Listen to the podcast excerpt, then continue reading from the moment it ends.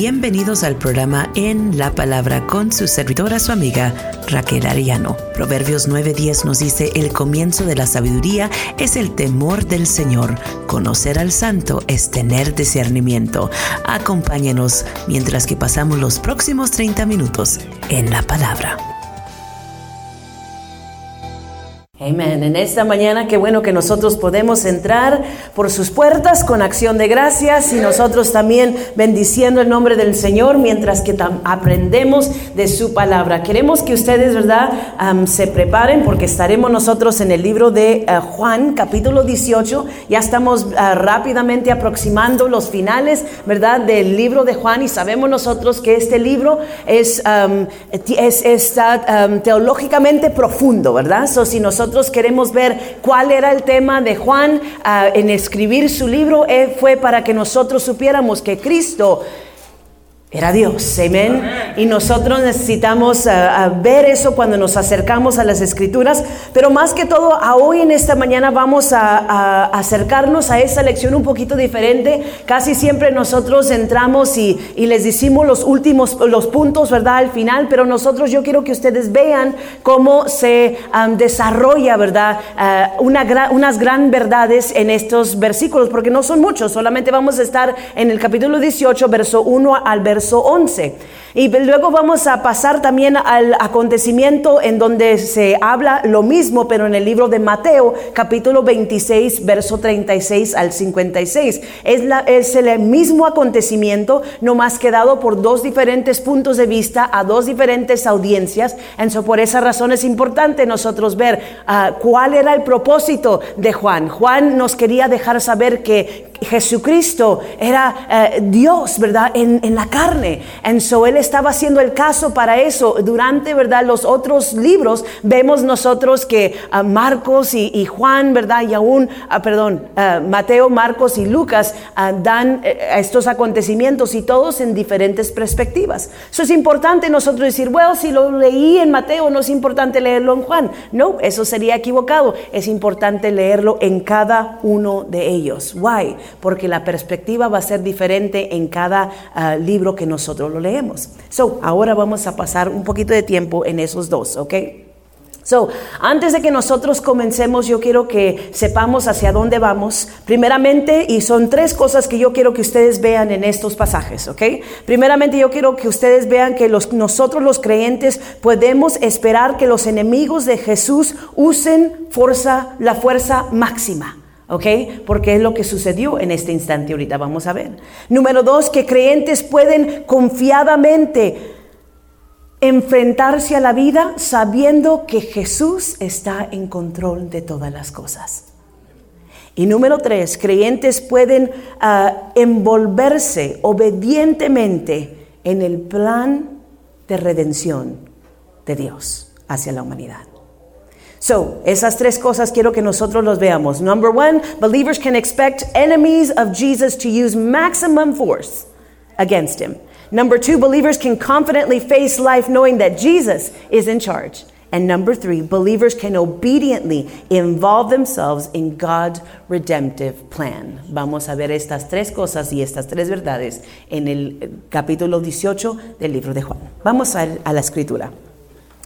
Dice la palabra del Señor, cuando Jesús terminó de orar, salió con sus discípulos y cruzó el arroyo de Cedrón al otro lado.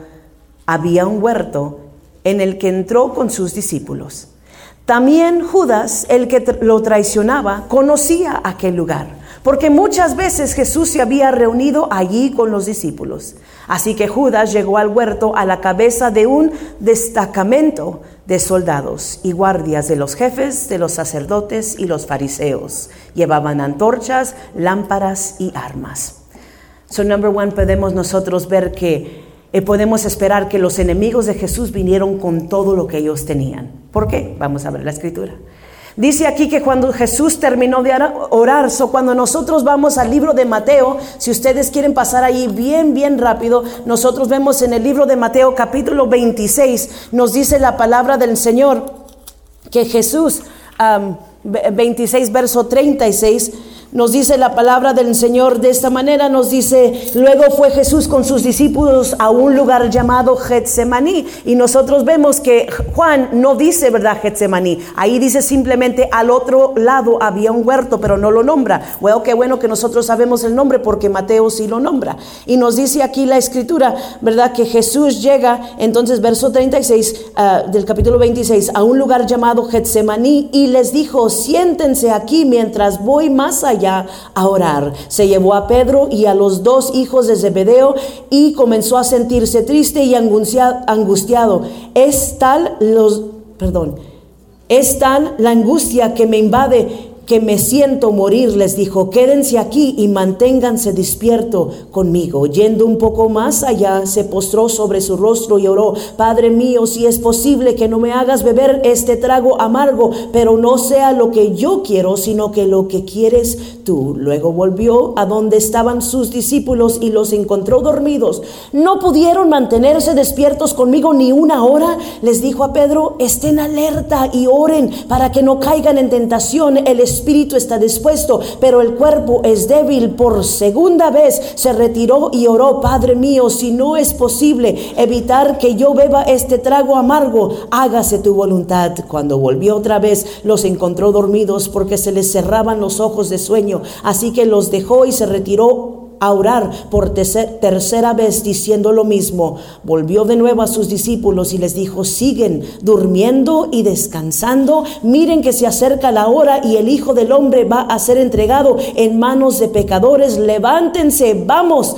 Vámonos, ahí viene el que me traiciona. vemos nosotros ahí entonces que ah, llega, ¿verdad? Como eh, más profundo podemos ver lo que está diciendo Juan en esta instancia. Por esa razón es importante leerlos de los dos, ah, de los dos evangelios.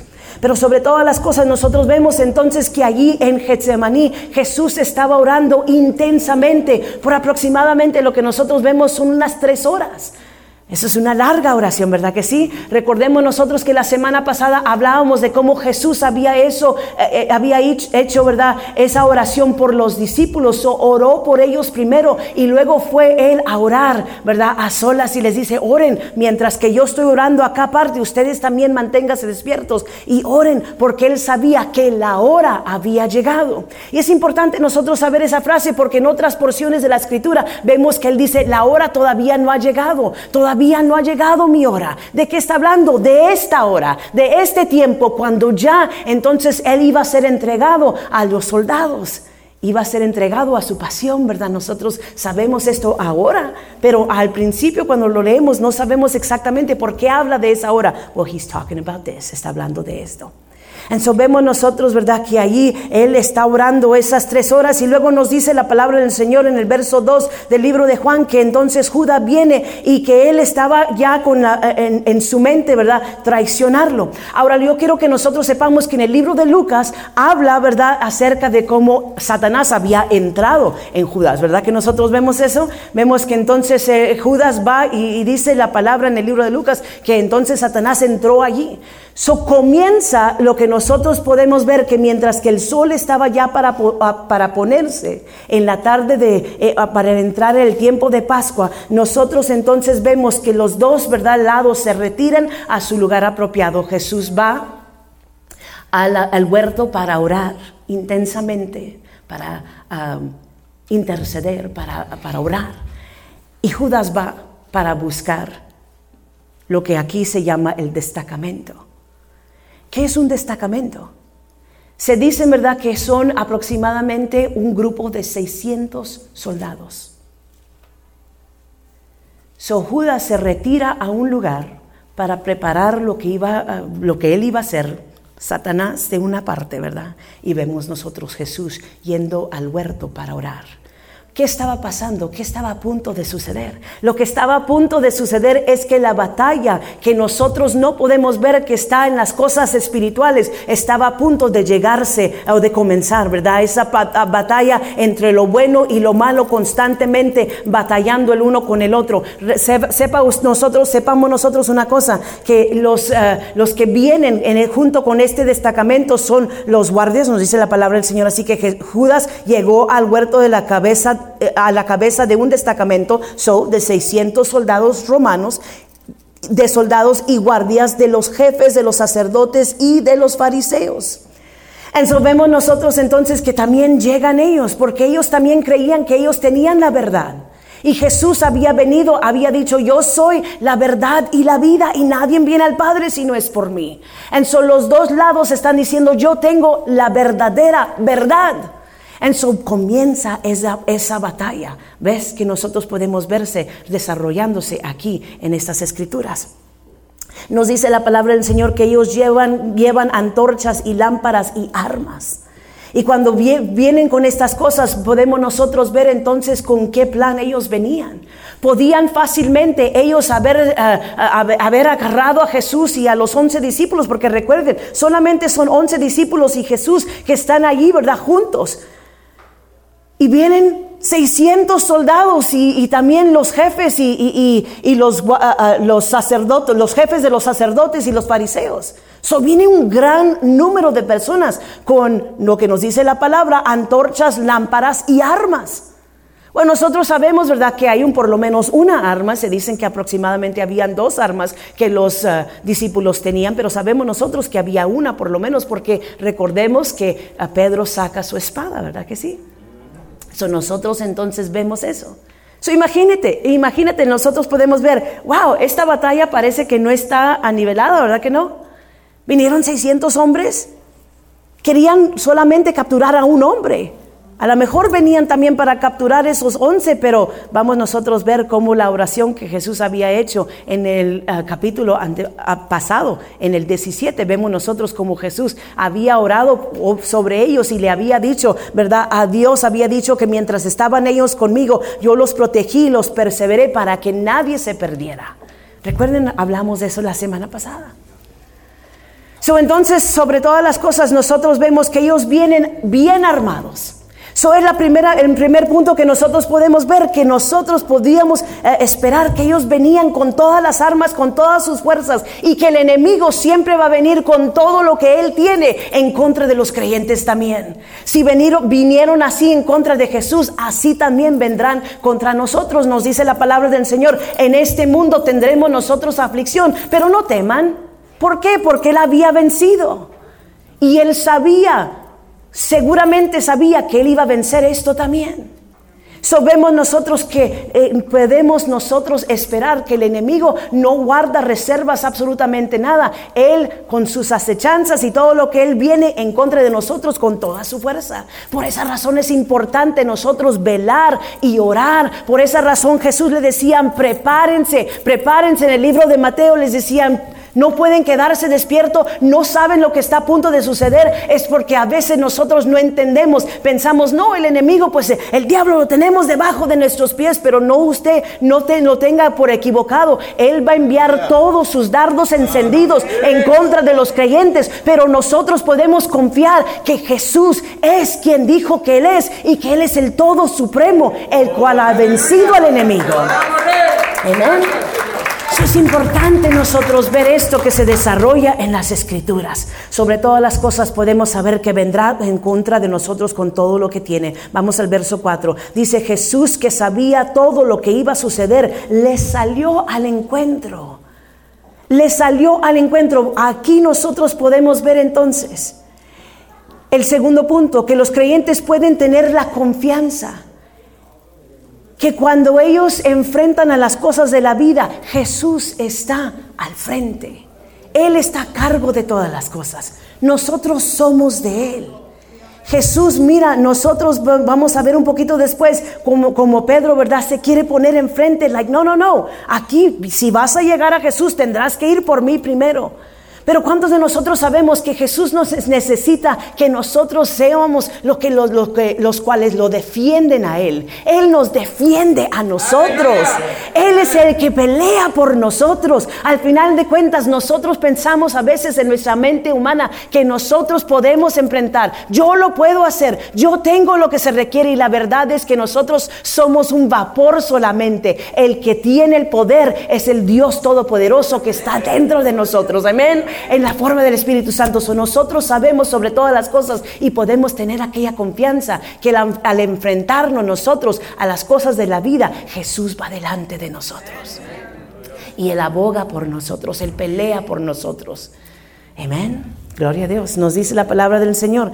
Jesús, que, eh, que, sabía todo lo que iba a suceder, le salió al encuentro y les dice una pregunta bien, así como Jesús siempre preguntando ese tipo de preguntas. ¿A quién buscan? Les preguntó. A Jesús de Nazaret contestaron. Yo soy. ¿En cuáles otras veces nosotros hemos visto? Yo soy. Cuando vemos nosotros al mero principio en el Antiguo Testamento, ¿y quién? Dice Moisés, ¿quién les voy a decir? Es el quien me envía. diles que el que te envía es el yo soy. No hay más explicación necesaria. Yo soy. Yo soy todo lo que tú vayas a necesitar. Yo soy el que va a liberar. Yo soy el que va a ir a la cruz del Calvario y allí voy a dar mi vida por ti. Yo soy el gran yo soy. And that's what he was saying. Así es lo que él estaba diciendo ahí. Yo soy, simplemente les dice, no les tiene que dar explicación. Yo soy Jesús, el hijo eh, de, de, María. Yo soy Jesús y no tenía que darse tantas cosas. Él simplemente dijo las palabras, yo soy. Y dice aquí Judas, el traidor, estaba con ellos. Y cuando Jesús les dijo, yo soy, fíjense lo que sucede. Dice, dieron un paso atrás y se desplomaron. Eso quiere decir en inglés, it says they drew back and they fell to the ground. Estos son 600 soldados que están entrenados para la muerte, que están entrenados para dar su vida. Y nos dice la palabra del Señor que entonces cuando Él responde, yo soy, ellos se hacen para atrás y se caen al suelo. Es lo que dice la palabra y se desplomaron, pero en inglés así nos dice la palabra, and they fell to the ground. ¿Por qué? Porque no hay enemigo que se pueda levantar en contra del gran yo soy. Porque no hay nadie que se puede parar y mantenerse de pie en la presencia del gran yo soy. Recuerden que yo acabo de decir que había una batalla que se estaba llevando a cabo. ¿Sabes que al final de cuentas el enemigo está derrotado? El enemigo sabía que no tenía una chance. Pero como quiera no detuvo de él traer todo lo que él tenía en contra de Jesús. Eso nosotros vemos sobre todas las cosas Isaías. Vamos bien rápido al libro de Isaías, capítulo 45, verso 22 al 24. Esto es prediciendo, ¿verdad? Isaías, antes de que todo esto se había llevado a cabo. ¿Qué nos dice la palabra del Señor? Vayamos rápidamente. Dice, vuelvan a mí y sean salvos. Esa es parte, ¿verdad? De, la profecía de, de Isaías. Dice, vuelvan a mí y sean salvos todos los confines de la tierra, porque yo soy Dios y no hay ningún otro. He jurado por mí mismo con integridad, he pronunciado una palabra irrevocable. Ante mí se doblará toda rodilla y por mí jurará toda lengua. Ellos dirán de mí, solo en el Señor está la justicia y el poder. Pero ¿qué dice en el verso 23? Dice, ante mí se doblará toda rodilla. Toda rodilla se doblará y toda lengua confesará que Él es el Rey. Amén. Es lo que está pasando right here. Ustedes escriban, si tienen una, una, pluma, escriban esto. Isaías 45, 22 al 24, Apocalipsis capítulo 3, verso 9 y Filipenses capítulo 2, verso 10 y 11.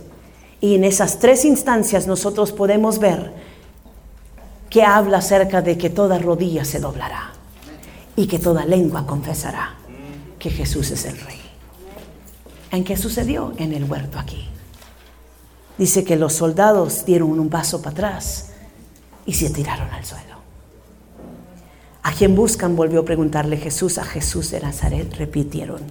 Ya les dije que yo soy. Si es a mí quien buscan, dejen que estos se vayan.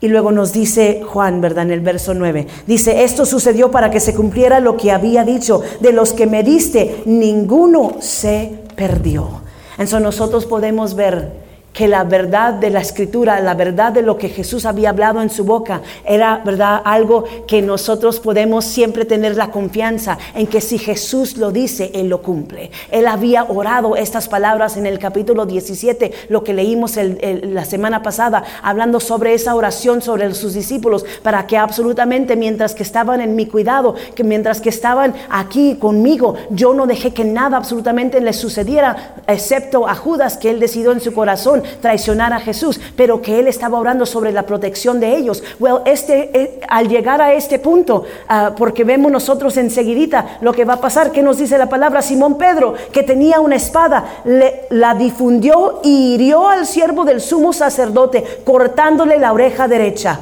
El siervo se llamaba Malco. Dice verso 11. Vuelve esa espada a su funda, le ordenó Jesús a Pedro. ¿Acaso no he de beber el trago amargo que el Padre me ha de beber, me, me da de beber? Vamos para atrás, bien rápido, al libro de Marcos, donde estábamos hace unos momentos.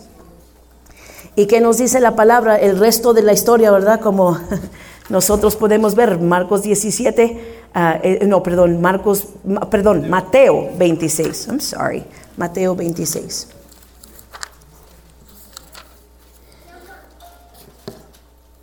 Nos dice la palabra del Señor, verso 27, todavía estaba hablando Jesús cuando llegó Judas, uno de los doce. lo acompañaba una gran turba armada con espadas y palos, enviado por los jefes de los sacerdotes y los ancianos del pueblo. El traidor les había dado esta contraseña, al que le dé un beso, ese es arréstenlo. Enseguida Judas se acercó a Jesús y lo saludó. Rabí le dijo y lo besó. Y fíjese la respuesta de Jesús. Amigo, le replicó Jesús, ¿a qué vienes? Yo me imagino que eso le, le tocó como, le, le pegó como una espada al corazón a Judas. Le responde de esa manera, amigo, ¿a qué vienes? Jesús sabiendo ya la respuesta, como sabiendo la respuesta, ¿a quién buscan?